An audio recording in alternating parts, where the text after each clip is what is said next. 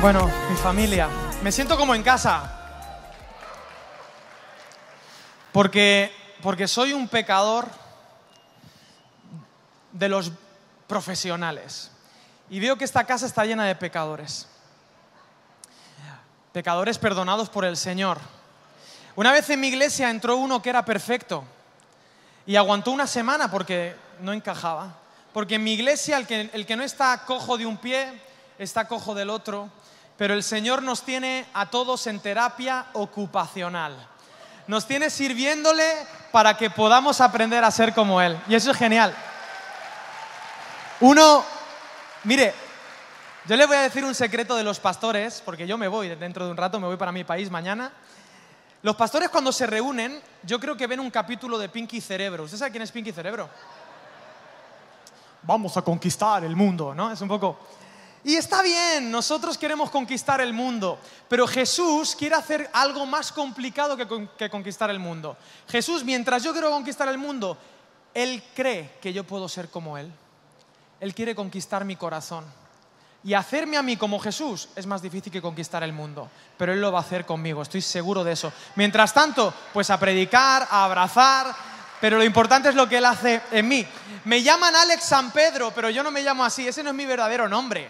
Ese es un nombre de artista, de personaje, pero yo no me gusta el personaje, yo creo que la gente está cansada de los super alguienes. Es la hora de la gente normal, llena del Espíritu Santo. Y, y yo no me llamo así, porque la iglesia no tendría que parecer un teatro. Me encanta el, el- el espíritu de esta iglesia. La iglesia, la metáfora favorita de Pablo para hablar de la iglesia es que la iglesia es una familia. Y mis hermanos, en la familia, en España decimos, todo se sabe.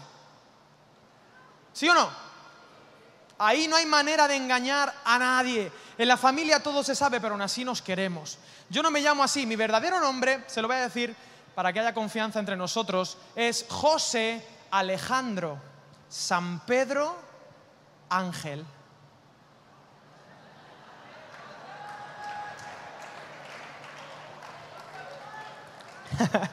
y este apellido tan santito y tan angelical me da una apariencia de piedad que no tengo.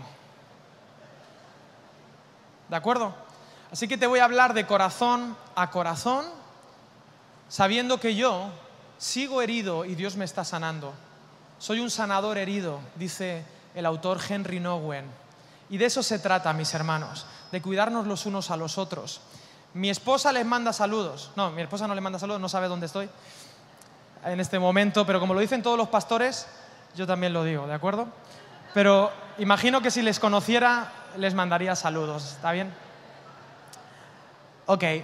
Eh, y sí, hablo todo el tiempo así. ¿eh? Yo hablo mal, no soy de por aquí, soy de España. Yo digo zapato, zozobra, Zaragoza, etcétera, etcétera, etcétera. Yo hablo todo el tiempo en Reina Valera de 1960 y no tengo otra manera de hablar, no sé hablar de otra manera. Si en algún momento usted no me entiende, levanta la mano, Alex vocaliza, ¿de acuerdo?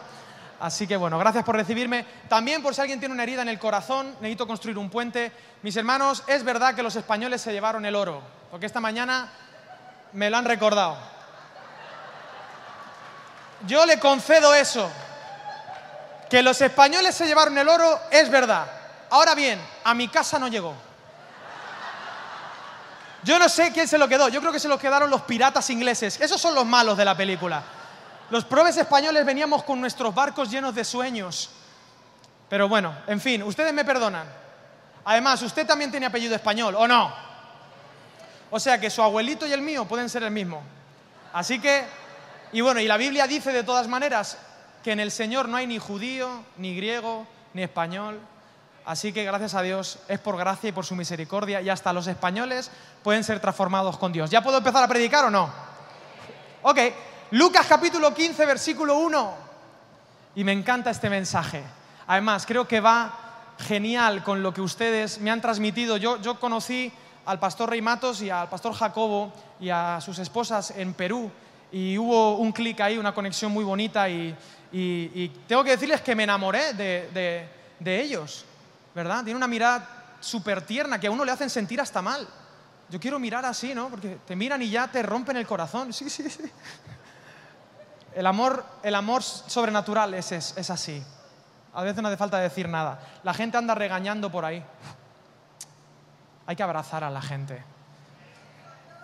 Y dejar que Dios sea Dios. El único que convence de pecado, de justicia y de juicio es el Espíritu Santo. Para eso lo tenemos.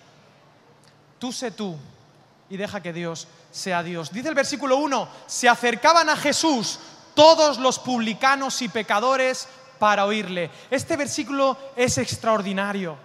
Se acercaban a Jesús los publicanos. ¿Sabes quiénes eran los publicanos? Eran gente que aprovechaba su posición político-administrativa para robarle a sus propios hermanos. Le habían vendido su alma a un imperio opresor, al imperio romano, y robaban a la gente. Uno de los publicanos más conocidos era el sheriff de los publicanos de Jericó. Se llamaba Zaqueo. La gente, los buenos predicadores dicen que los nombres son muy importantes. Claro, si te llamas Saqueo, ¿a qué te vas a dedicar? Hola, ¿tú qué haces? No, yo saqueo. Porque los nombres son muy importantes. Dicen, ¿no? Bueno, es una broma, pero, pero bueno, el tipo era un ladrón. Y lo genial de Jesús, por ejemplo, en el caso de Zaqueo, es que cuando Zaqueo se subió a un árbol y Jesús lo vio, le dijo, Frodo, bájate de ahí. Y entonces porque era, era un hobbit seguro, Zaqueo. Yo estoy convencido de que es el primer hobbit de la historia, Zaqueo. Y lo increíble de esta historia es que cuando Jesús vio a Zaqueo, no vio al mayor ladrón de Jericó. ¿Sabes qué vio Jesús en Zaqueo? Vio la persona más generosa de Jericó. Jesús sabía que si se sentaba a cenar en la mesa iba a convertir a ese ladrón en la persona más generosa de Jericó. ¿Cómo vemos nosotros a la gente? ¿Cómo la miramos? Los evangélicos tenemos la tendencia a siempre ver a la gente como gente responsable. Además, me encanta Jesús porque Jesús era muy de autoinvitarse, era muy puertorriqueño, creo, en ese sentido. Muy de autoinvitarse. Oye, Zaqueo, no te conozco de nada, pero esta noche voy a tu casa a cenar. Además, Zaqueo, somos trece. ¿Sí o no? hay que pensar bien esto. O sea, el contexto es muy importante, dicen los predicadores. Qué genial la mirada de Jesús. Pero no se acercaban solo los publicanos, también los pecadores. Y usted me dirá, bueno, los pecadores son todos. Sí, pero en este versículo, en el contexto de Lucas capítulo 15, los pecadores eran pecadores expertos, profesionales. Esa gente que si tú la veías venir, cruzabas la calle para no cruzarte con ellos. Gente que tenía mala fama, oficios difíciles oficios turbios, oficios de la noche. ¿Me hago entender, mi familia? Mis hermanos, ¿quiénes serían los publicanos hoy en Puerto Rico en el siglo XXI? ¿Esto se está grabando?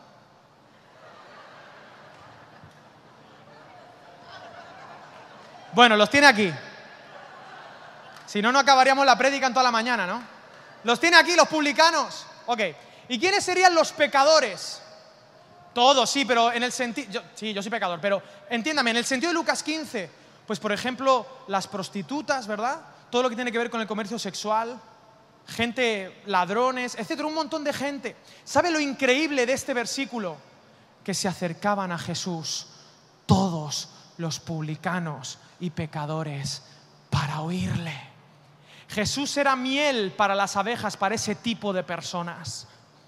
Porque Jesús les miraba. Mira, cuando Jesús veía los ojos a una prostituta, veía una niña. ¿Cómo miras tú a la gente? ¿Qué ves tú? ¿Qué veo yo en las personas? Yo sé que sí, pero tengo que hacerles la pregunta. ¿Estamos dispuestos a que Catacumba 5 sea una iglesia donde vienen todos los publicanos y pecadores para oírle? Porque es, la única esperanza que tienen. Jesús no les acariciaba el lomo, no les decía, uy, qué bien tu conducta, pero les miraba con una aceptación incondicional, que es lo único en todo el universo que tiene poder para transformar el corazón del ser humano. Estamos dispuestos a que la persona que se siente a tu lado sea una de esas personas. Estamos dispuestos a abrazarles, a decirles, Dios te bendiga, Dios te ama, eres mi invitado especial en esta mañana. ¿Cuántos quieren ser esa miel para las abejas como era Jesús? Qué genial es mi Dios. Ahora, lo malo es que después del versículo 1 viene el versículo muy inteligente. Es el versículo 2.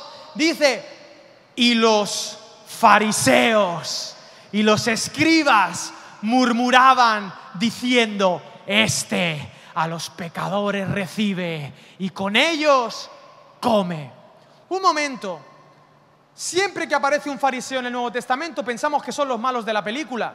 No nos importa si tienen hijos, si están casados, si les va bien, si son buena gente. No, no, no, no se meta tan pronto con los fariseos. No eran tan mala gente. Es como en las películas, yo no sé si en El Señor de los Anillos, no sé si han visto esa película, cuando aparece un orco, a lo mejor es un padre de familia que tiene que cuidar a sus hijos orquitos, ¿verdad? Pero no nos importa porque es malo. Pues con los fariseos hacemos lo mismo. Un momento, no juzguemos a los fariseos. Eran gente de bien. Ellos hacían largas oraciones. Diezmaban la menta, el eneldo, el comino, maestros de niños, de ancianos y de jóvenes. Ayunaban tres veces a la semana. ¿Cuántas veces ayunas tú a la semana? Yo digo que ayuno tres veces al día. Del desayuno a la comida, ayuno. De la comida a la cena, mi segundo ayuno. Y de la cena al desayuno, que de ahí viene su nombre, tercer ayuno. Mientras duermo no como. Yo soy más fariseo que ellos. Ayunaban tres veces al día. Muchos de ellos se sabían el Antiguo Testamento de memoria, desde Génesis hasta Malaquías. ¿Cuántos versículos te sabes tú? Y Jesús lloró. ¿Sí o no? No les juzguemos tan rápido. No eran tan mala gente. También se acercaban a Jesús, pero no para oírle. ¿Sabes para qué? Para oírse a ellos mismos, para murmurar. Tenían la esperanza a dos metros, pero tenían el corazón tan endurecido que no se daban cuenta que ellos no eran del versículo 2, que ellos también formaban parte de los del versículo 1 y que necesitaban a Jesús también. Pero en lugar de escuchar a Jesús, en lugar de prestar atención a la esperanza, se escuchaban a sí mismos y juzgaban a Jesús. Y yo quiero decirles que la gente que juzgaba a Jesús describía a Jesús de la mejor manera posible. Sus enemigos lo describían de manera excelente. Fíjate lo que decían de mi Señor. Este a los pecadores recibe y con ellos come. Ese es el Dios para el que yo trabajo. Un Dios que no solamente se sienta a comer con pecadores, sino que Él pone la mesa y le dice, tú eres pecador, pues si tú eres pecador, te invito a cenar. Mi mesa es una mesa abierta. La única condición es que tú entiendas que solo en mi mesa hay el pan para tu alma. Porque en aquella época tú no te sentabas a comer con cualquiera. Cuando tú te sentabas a comer, para el pueblo de Israel la mesa es un símbolo, es un altar. Y cuando tú te sentabas a comer con alguien, estabas diciendo, yo, yo y tú nos identificamos. Pero Jesús se identificó conmigo.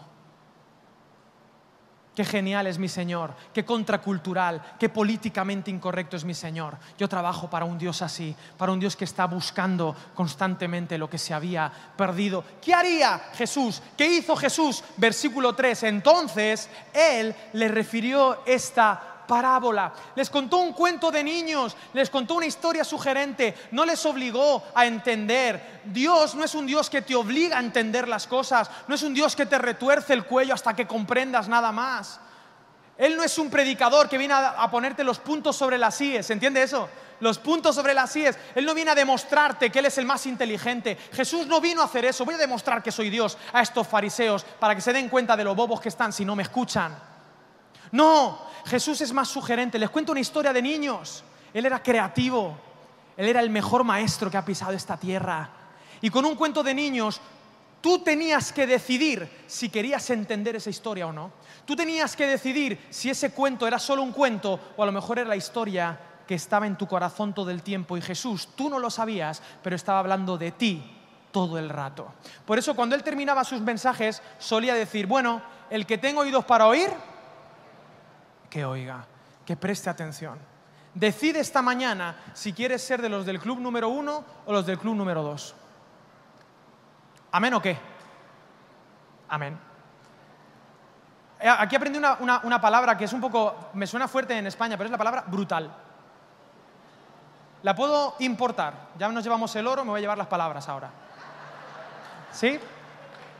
Entonces, vamos a la historia que Jesús contó. Versículo 4. ¿Qué hombre de vosotros, si tiene 100 ovejas y pierde una de ellas, no deja las 99 en el desierto y va tras la que se perdió hasta encontrarla? Había una vez un pastor que tenía cuántas ovejas. ¿Y cuántas se le pierden?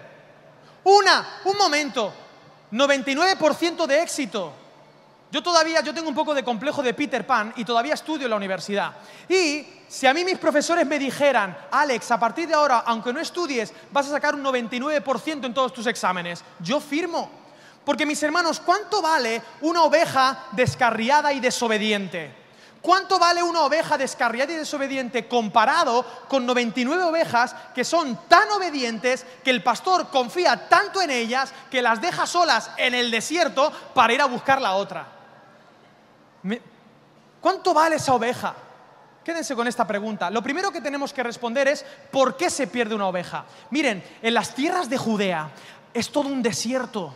Hay mucho desierto y mucha montaña. Y el pastor tiene que ir por delante de las ovejas, no atrás. Va adelante, cotejando el terreno, viendo si es seguro para las ovejas. Y a veces las pierde de vista. Pero cuando las pierde de vista, las llama. ¡Yeja!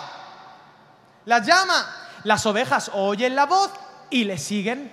A veces entre montaña y montaña hay valles muy profundos y en el amanecer y en el atardecer baja una neblina tan densa que no se ve absolutamente nada. Y mis hermanos, las ovejas son animales, no son animales muy inteligentes. No tienen mucho sentido de la orientación, pero no ven nada, tienen miedo en mitad de ese valle.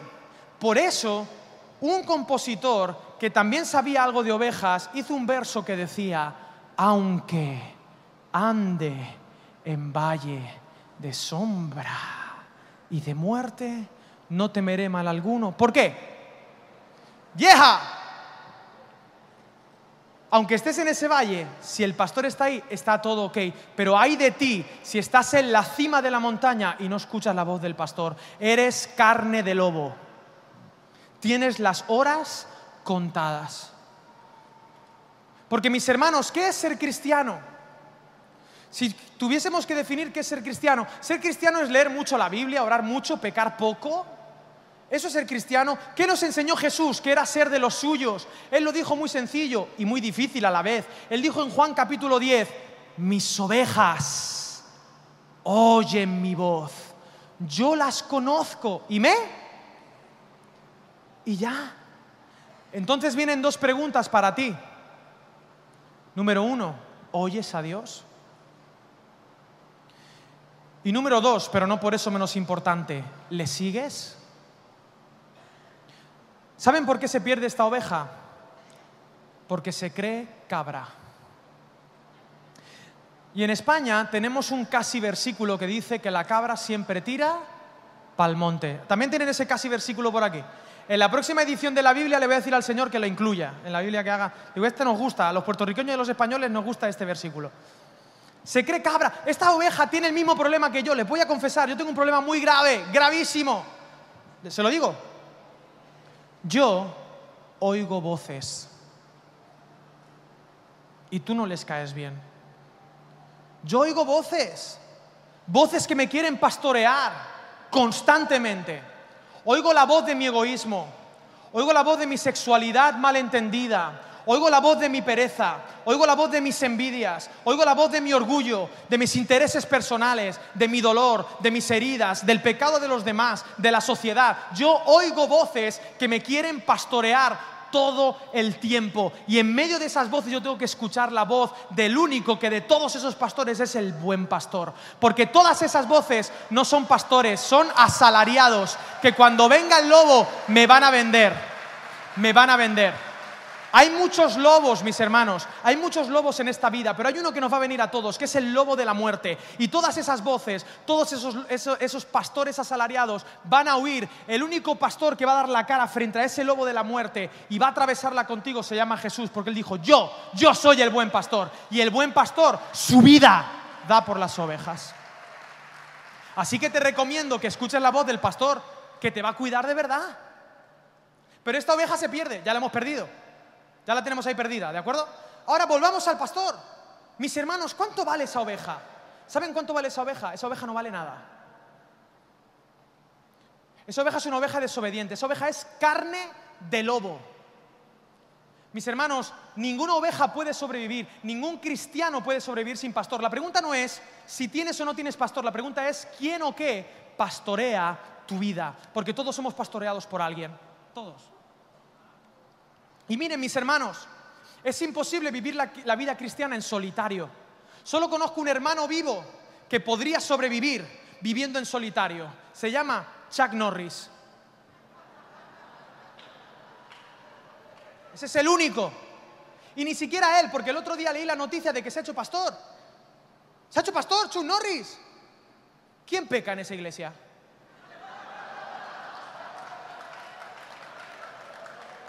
Hay que ser muy valiente, porque si te llama el pastor Norris al despacho, no sales vivo. Bueno, estoy bromeando, pero me hago entender, ¿verdad? A pesar de mi acento y a pesar de mis cosas, se me va un poco la cabeza. Miren, mis hermanos, esa oveja no vale nada. Nos han vendido el Evangelio al revés. A veces nos han dicho, eres tan importante. Alex, eres tan importante que en el cielo estaban el Padre, el Hijo y el Espíritu Santo aburridos sin ti. Ay, ¿qué hacemos aquí en el cielo toda la eternidad sin Alex? Con lo guapo, lo inteligente y el acento ese que tiene. ¿Qué vamos a hacer? ¿Qué vamos a hacer sin Alex? ¿Quién irá? Y entonces el hijo dijo, papá, yo, yo iré a por Alex. Y el Espíritu Santo, no, bueno, voy contigo, vamos juntos a por Alex, porque Alex es tan importante que Dios no tiene más remedio que amarme. No, mis, no, mis amigos. Esto no fue así. Dios a mí no me necesita para nada. Esa oveja no vale nada. Pero ¿saben qué? En el momento en que el pastor decide dejar las 99 en el desierto e ir tras la que se perdió, esa oveja vale un rebaño entero. Pero no porque la oveja lo valga, sino porque el pastor lo decide. Mis hermanos, no es que yo valgo y por eso Dios me ama, es que Dios me ama y por eso yo tengo valor. Pero, si no hay un Dios eterno que me ama, si no hay un Dios eterno que ama a Alex, Alex solamente es un montón de átomos destinados a la desintegración, que tiene la maldición de saber que existe y que cree que su conciencia es real cuando es solamente una ilusión creada por las bombas de sodio-potasio que hay en su cerebro. ¿Alguien de química me ha seguido? Me han entendido, ¿verdad? Soy un cero a la izquierda, pero si hay un Dios que me ama desde la eternidad, yo tengo un valor eterno. Mi autoestima está basada en que Él me ama. De eso se trata. Y mis hermanos, termina el versículo 4, dice, hasta encontrarla, la encuentra. ¿De qué depende que una oveja sea encontrada? No depende de la pericia ni de la habilidad de la oveja. Son animales torpes, como muchos tienen el mérito de quejarse. ya está, no tienen más mérito. ¿Sabe de qué depende? De que el pastor sea un buen pastor.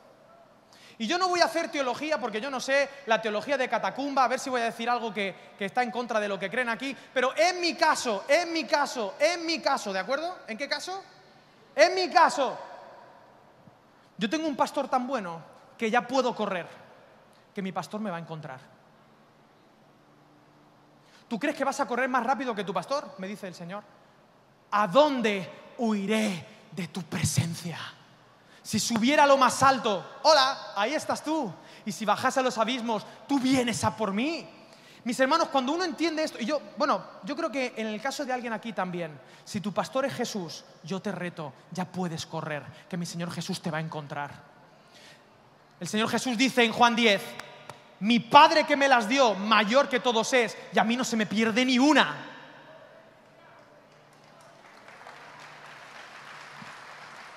Momento.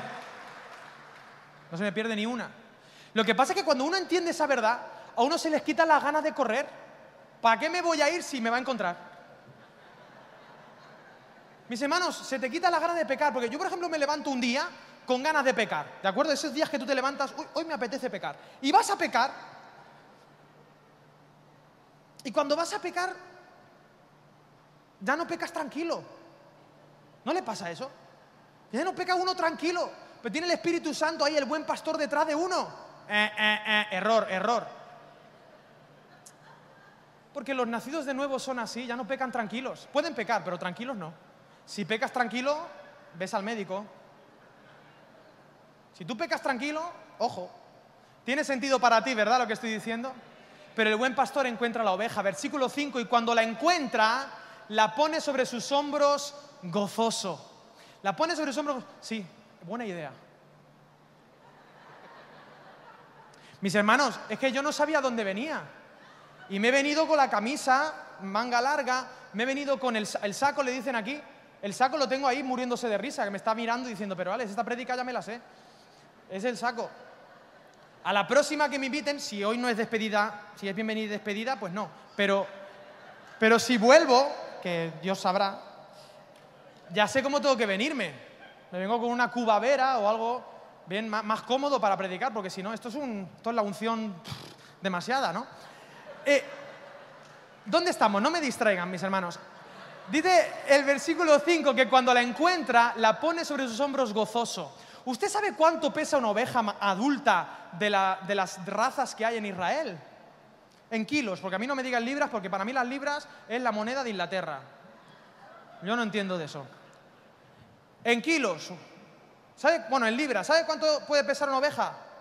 130, 140 libras. Una oveja adulta. ¿Usted sabe el gozo que produce ponerse en la espalda 130 libras? ¡Uy, qué gozo! Mis hermanos, ¿por qué se la pone en la espalda? Bueno, yo le voy a dar dos teorías y le voy a decir la que creo yo y le voy a intentar convencer. Si usted luego cree la otra, no hay ningún problema, seguiremos siendo hermanos y cuando vaya al cielo verá que yo tenía razón. Pero, no se preocupe, yo le doy las dos teorías. La primera es que él encuentra a la oveja herida y no tiene más remedio que sanarla, ponerla en sus hombros gozoso y llevarla al redil. Pero si esta teoría es cierta, el pastor a lo mejor no ha sido tan buen pastor. ¿Por qué? Porque quizá la oveja se quedó atrás porque estaba herida y el pastor no tendría que haber seguido hacia adelante sin supervisar que todas le seguían. Ahora, hay otra teoría basado en los textos, por ejemplo, de Génesis, de la historia de Jacob, basado en algunos textos de Ezequiel y en la carta a los hebreos, y también basado en una tradición que hasta día de hoy algunas tribus nómadas de Palestina tienen esa costumbre. Y es que el pastor, cuando encuentra la oveja, es el pastor con su propia vara el que le rompe la pierna a la oveja. Cuando le rompe la pierna, la sana. Ah, paréntesis, esto es solo aplicable para Dios. ¿Está bien? Y, no lo sé. Pero mire, le rompe la pierna a la oveja. En ese momento le sana la, la pierna, la pone en sus hombros, gozoso, y se la lleva. Ahora, mis hermanos, yo soy medio gallego y sé que aquí ustedes tienen chistes de gallegos. ¿Sí o no? Reconozcan el pecado, ¿verdad? Confiesen sus pecados y serán libres. Pero no pasa nada. Tampoco tengo mucho criterio en algunas cosas, pero y no soy muy inteligente, pero si yo lo que quiero es castigar a la oveja, yo encuentro a la oveja. Me la llevo a casa. En casa le rompo las piernas y me ahorro el gozo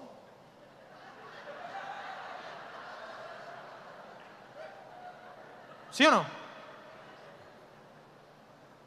Pero mis hermanos, yo quiero decirles algo. Dios es amor. Dios no hace nada que no sea por amor. Dios al que ama disciplina, como un buen padre. ¿Qué padre más malo es aquel que no disciplina a sus hijos? Si tú no disciplinas a tus hijos, estás criando el próximo Adolf Hitler. Porque el amor implica también eso. Ahora, la tradición dice que cuando el pastor carga la oveja en sus hombros, empieza a hablarle y le dice, ovejita, esta es mi voz. Mi voz es tu vida. Mi voz es tu vida. Asocia que dejas de escuchar mi voz con un quebrantamiento porque has tenido suerte de que yo te haya encontrado antes que el lobo. Yo he estado en una carrera contrarreloj para encontrarte antes que el lobo. Esta es mi voz. Métete eso en tu cerebro de oveja, Dolly. Esta es mi voz. Mi voz es tu vida. Porque esa es la realidad. Su voz es la única esperanza que tenemos para vivir. Y Dios lo sabe. Dios sabe que sin su voz somos carne de lobo. Él nos ama. Él nos ama. Cuando esa oveja se sana, ¿sabes cuánto se separa del pastor? 0,3. Una ovejita faldera para siempre. Porque mis hermanos, lo que a Dios le sorprende, si se me permite la expresión, no es una oveja creativa que hace muchas cosas, que toma... No, no, no, no. Lo que a Dios le alucina, le encanta, es ver una oveja que le escucha y que le sigue. Es esas personas a las que Dios puede confiar. Y a veces la vida da muchos golpes. Y en mitad de esos golpes yo creo que tenemos que aprender a escuchar la voz de nuestro pastor. Disfrutar también de sus hombros, a pesar de nuestras roturas. Y confiar en que Él es amor. Él es bueno, siempre bueno. Él es fiel. Su misericordia es nueva cada mañana. Versículos 6 y 7, por el tiempo, porque ya está mirándome mal esta televisión. Versículos 6 y 7 dice, y al llegar a casa reúne a sus amigos y vecinos y les dice, gozaos conmigo porque he encontrado mi oveja que se había perdido. Así os digo que en el cielo habrá más gozo por un pecador que se arrepiente que por 99 justos, oiga bien esto, que no necesitan de arrepentimiento. Y aquí tenemos algunos problemas teológicos graves. Mis hermanos, ¿en el cielo puede haber más gozo del que hay? Según este versículo, sí. El cielo es un lugar de gozo creciente porque Dios no se acaba. Dios es un Dios eterno, Él es el dador y Él va, a, Él va a estar dándose eternamente a nosotros. Y hay más gozo, más gozo. ¿Y cuál es la causa del gozo? Un pecador que se arrepiente comparado con 99 justos. No que se creen justos, no, no, justos. Porque en esta historia esas ovejas son justas, tan justas que se quedan solas y son obedientes. En el cielo, dice este versículo 7, hay más gozo por un pecador que se arrepiente que por 99 justos.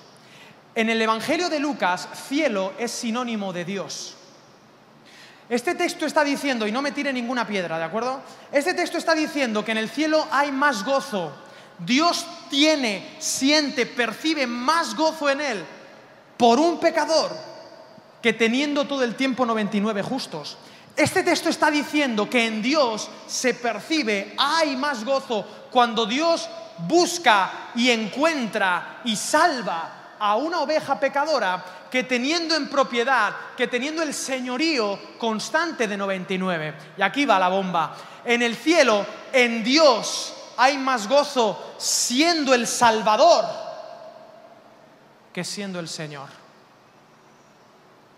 Yo tengo una noticia para usted en esta tarde o esta mañana, no sé dónde estoy. La noticia es que Jesús es el Señor. Tengo otra noticia. Jesús es tu Señor. No, Alex, tú no me conoces. No, no tengo que conocerte. Yo sé que Jesús es tu Señor. No, Alex, yo no lo he decidido. No, no, no, no depende de ti. Tú puedes vivir en Matrix creyendo que Jesús no es tu Señor. ¿Cómo dicen aquí Matrix? ¿Matrix? Tú puedes vivir en la mentira de que Jesús no es tu Señor, pero Jesús es tu Señor. Filipenses capítulo 2 dice que un día toda rodilla se doblará y toda lengua confesará, incluida la tuya, que Jesús es el Curios, Él es el Señor. Un día todas las rodillas lo van a hacer. Las rodillas cristianas se van a arrodillar, pero las rodillas ateas se van a arrodillar, las rodillas musulmanas, las, las rodillas agnósticas, las rodillas del Barça, toda rodilla se doblará. Eso lo puede aplaudir. Messi en primera fila, sí. Toda rodilla se doblará. Jesús es el Señor y eso le da gozo y no puede dejar de serlo, mis hermanos. Él es el Señor de los cielos y de la tierra, de los mares. Toda potestad me es dada en el cielo y en la tierra. Él es el Señor de Casiopea. Él es el Señor de todas las constelaciones y de todos los universos paralelos que los científicos se quieran inventar. Él es el Señor y no puede dejar de serlo. Él es el Señor de todo y eso da gozo al Señor. Mis hermanos, Jesús es el Señor de todos, pero no es el Salvador de todos.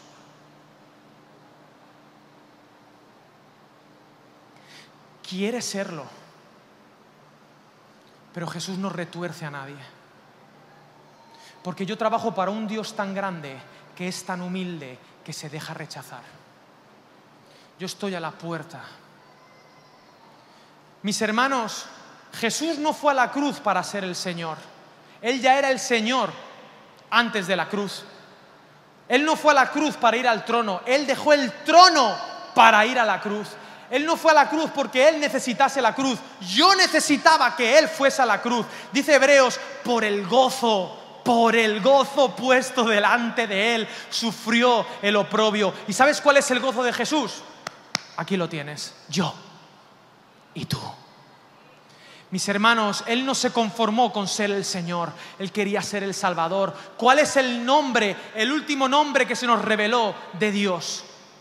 No fue Yahweh Rafa, no fue Jehová Sebaot, fue Yahshua. El Señor es el que salva. Yahshua, Yeshua, Jesús. Ese es su nombre favorito. Yo trabajo para un Dios que murió y resucitó para ser el Salvador. Porque en Él hay más gozo siendo mi Salvador que siendo mi Señor. Ese es el Dios para el que yo trabajo. Ese es el Dios que te quiero presentar en esta mañana. Y permítame terminar contándole una parábola para que entienda que en Dios hay más gozo siendo el Salvador que siendo el Señor. ¿Se la puedo contar? Igual se la voy a contar, estas preguntas retóricas que hacen los pastores. Yo tenía seis años y vi un anuncio en el mes de diciembre de televisión de un perrito de peluche, ¿se entiende eso? A ver si va a ser una mala palabra aquí, porque yo ya no sé si digo buenas o malas palabras. Un perrito de peluche que se llamaba Tristón. Y Tristón era un perro gris con motas marrones, con las orejas caídas, así con la cara chata. ¿Cómo se llamaba el perrito? Tristón. Y en el anuncio lo echaban de un restaurante tipo La Dama y el Vagabundo y estaba lloviendo y tenía hambre y había una voz en off que cantaba No me quieren, me han dejado, Tristón, solo quiero un amiguito. Y entonces yo con mi corazón evangélico de seis años me puse a orar y a llorar. Y le dije, Señor, salva a Tristón. Si Tristón solo quiere un amiguito. Y entonces yo tuve una gran idea. Era el mes de diciembre y pronto vendrían los Reyes Magos. Entonces yo le escribí una carta a los Reyes Magos. Queridos Reyes Magos, quiero que me traigáis a Tristón. ¿Y saben qué pasó el 6 de enero? Que Baltasar en persona, uno de los tres Reyes Magos, me trajo a Tristón. Que yo lo vi. Desde ese momento Tristón se convirtió en mi peluche favorito, en mi juguete favorito. Yo lo había salvado, yo era el dueño de muchos juguetes. Bueno, no tantos, ¿eh? Pero tenía más juguetes. Pero mi juguete favorito, mi peluche favorito era porque yo lo había salvado. Y me encantaba jugar a fútbol con él, él era la pelota. Me encantaba verlo en la lavadora, dando vueltas. Y miren, yo también, como soy niño de iglesia, una vez jugué a David y Goliat y le agarré de la oreja y lo lancé contra Goliat, que sería en este caso mi madre, ¿no? Y lo lancé contra Goliat y me quedé con la oreja a la mano. Y a los cinco minutos Goliat cosiendo a Tristón. Pero era mi juguete favorito. Mi juguete, mi peluche favorito. ¿Y saben qué, mis hermanos? Goliat me obligaba a hacer la cama antes de ir al colegio. Y el único peluche que yo ponía encima de la cama antes de ir al colegio, después de hacerme la cama, ¿cuál era? Tristón. Yo tenía otros juguetes, pero el único que ponía encima de la cama era Tristón, porque yo lo salvé. Goliat siguió obligándome a los ocho años a hacer la cama.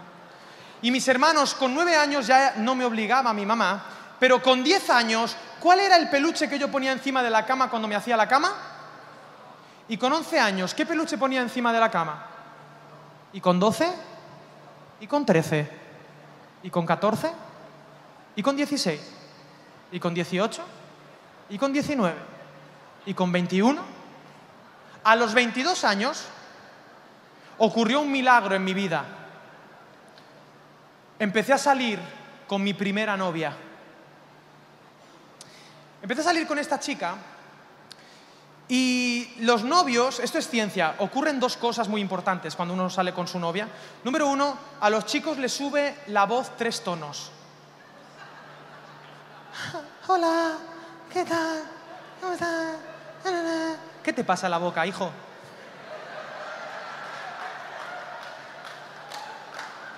¿Te has tragado un patito del baño? ¿Qué te ha pasado? Y número dos, inversamente proporcional al número de tonos que te sube la voz, te baja el coeficiente intelectual. Esto es ciencia, mis hermanos.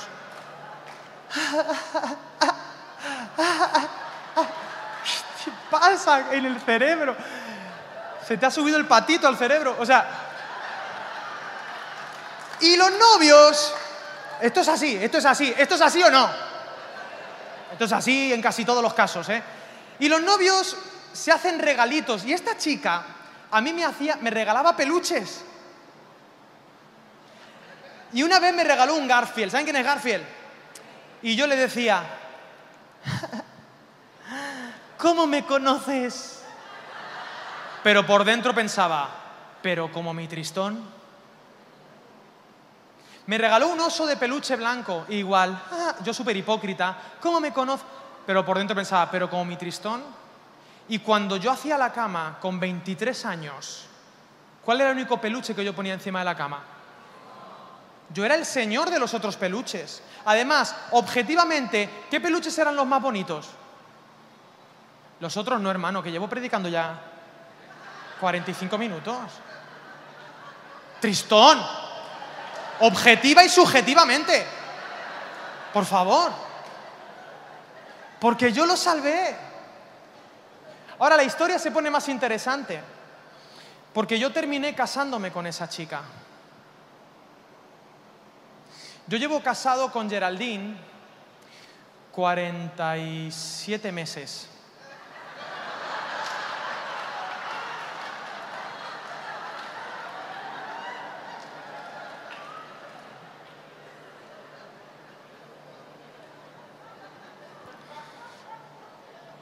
Bueno, yo estoy totalmente en contra de lo que acaban de hacer, porque cuando los pastores dicen el tiempo que llevan de casados, todos, gloria a Dios, todos aplauden. Y cuando lo digo yo, ja, ja, ja. Bueno, allá ustedes. Está bien, no pasa nada. Bien. Cuando uno se casa, uno tiene que mudarse de casa, ¿sí o no? Uno ha preparado un hogar, ha preparado un nuevo hogar para fundar una nueva familia. Uno tiene que ir a una nueva morada, a un nuevo hogar, hacer la mudanza. Mis hermanos, ¿a qué no sabe qué es lo que yo hoy permito que esté en mi cama aparte de mi esposa? Tristón. ¿Sabe por qué? Porque yo lo salvé. Pero es que la historia se pone más interesante todavía, ya termino. y es que Geraldine odia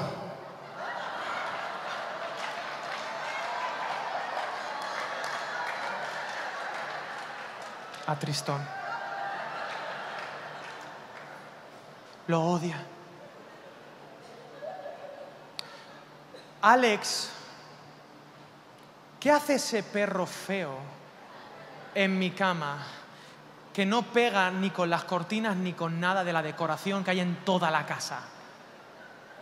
Alex, ¿dónde está Garfield? Y yo qué sé dónde está Garfield. ¿A quién le importa? Si está tristón. No sé, lo vendí, no sé. Cuando yo me voy de casa, mis hermanos, a levantar el país, yo soy un hombre de bien, mis hermanos. Salgo de casa confiado. Y a veces mi esposa se queda en casa. ¿Sabe lo que hace? Agarra a Tristón de su sitio y lo pone encima del armario. Y cuando yo llego a casa y abro la puerta, lo huelo. Me di cuenta que hay algo que no está bien. Y llego a mi cuarto y, empiezan a ver, y, veo, y veo la injusticia en el mundo. Y empiezan a venirme los versículos, los versículos de Colosenses, del marido. ¿Sabes lo que quiero decirle? Aquí empiezan a venirme los versículos, versículos, versículos, versículos. Me empiezo a inventarme versículos. Uh, uh, uh, ¿Y saben qué hago? Agarro a Tristón y lo pongo en su lado de la cama. Mis hermanos, ¿por qué estoy dispuesto a jugármela hasta ese punto por Tristón? Porque yo lo salvé. Y Geraldine ha terminado amando a Tristón, porque el amor todo lo puede, todo lo soporta, es paciente. Y ahora sí, miren, mi esposa ha terminado aceptándonos. Yo le puse un ultimátum. Yo le dije, Geraldine, o los dos o ninguno. Además, él estaba antes. Bueno, y lo, lo ha aceptado y ahora pues ya hemos superado esa etapa, gracias a Dios. Pero ¿cuál es la idea de esta enseñanza? ¿Cuál es la metáfora? ¿Qué es lo que quiero transmitirles? Miren, mis hermanos, yo soy el tristón de Dios. ¿Cuánto valgo yo? Lo que Él quiera que yo valga. Él es el que me da valor, porque es mi Salvador.